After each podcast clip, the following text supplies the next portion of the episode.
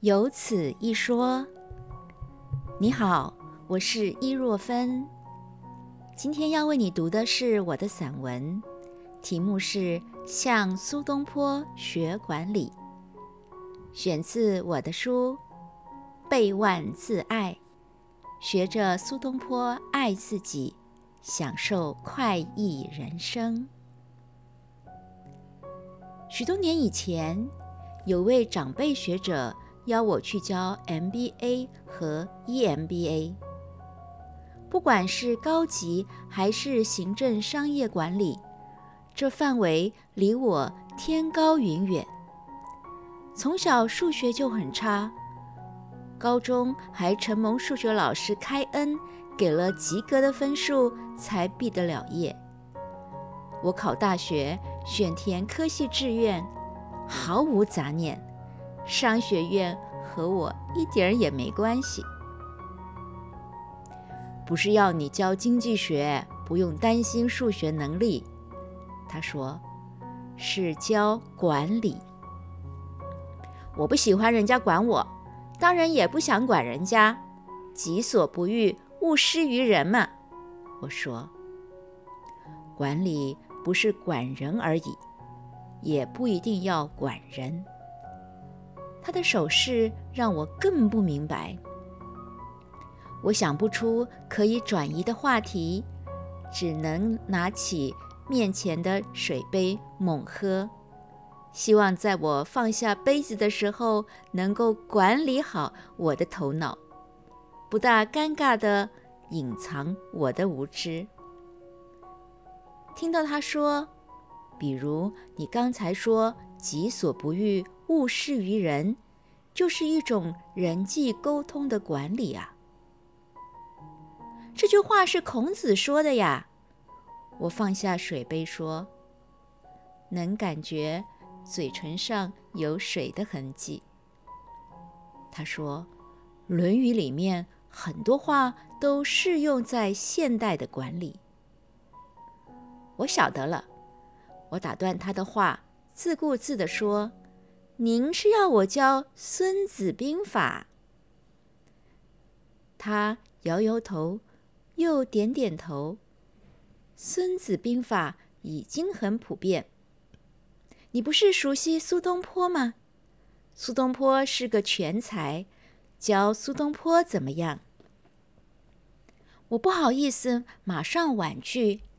更不敢贸然承应，向苏东坡学管理，我没想过呢。后来担任行政主管系主任，恶补一堆管理学的书籍，经常读着读着想起苏东坡，发现其中有相通之处。行政、教学、科研、家庭、写作。徘徊摆荡，嗯，应该学怎样学习管理时间。没想到，不管是番茄钟工作法、四象限工作法，即使有效，并不能解决根本的迷思。这根本的迷思就是：管理时间的目的是为了节省时间吗？电脑减轻了我们的记忆负荷，机器取代了我们的体力劳动。科技的创新发明的确是节省了很多时间。明明节省了时间，怎么我们还会很焦虑呢？我才明白，时间这种资源是有限的。你再怎么管理。不像理财，能够积累、增值，能够储存了以后再花。时间不可以的，不论你怎么节省、怎么管理，时间都会花掉啊。所以，与其说管理时间，更精准的表述是在时间里管理分配。自己的精力，有的人称为能量管理。能量管理的方式之一，是为工作的轻重缓急和优先顺序排列清单。美国外科医生 Otto g a w a n d 的书《清单革命：不犯错的秘密武器》特别强调清单在工作中形成的秩序感和规律性。苏东坡办公也做工作清单呢，而且还被人保留下来。这个故事见于清。波杂志，周辉的《清波杂志》上说：“翻江遇客，赵书卷编修，宣和顾家，家藏东坡清书立数纸。盖颇为俊日，当执思日生公事，必著于吏。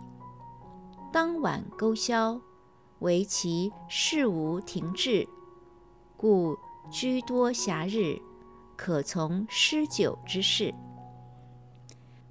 欲将公事胡中了，见说官闲事亦无，乃秦少章所投颇诗，盖状其实。秦构就是秦少章。他是苏门四学士之一秦观、秦少游的弟弟。他追随东坡学习，写诗赠送给苏东坡。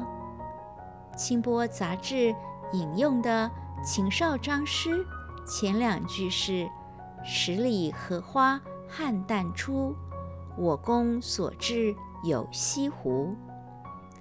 这里的西湖是。颍州的西湖，苏东坡每天晚上检查写在日历纸上的待办事项，做完了就一笔勾销。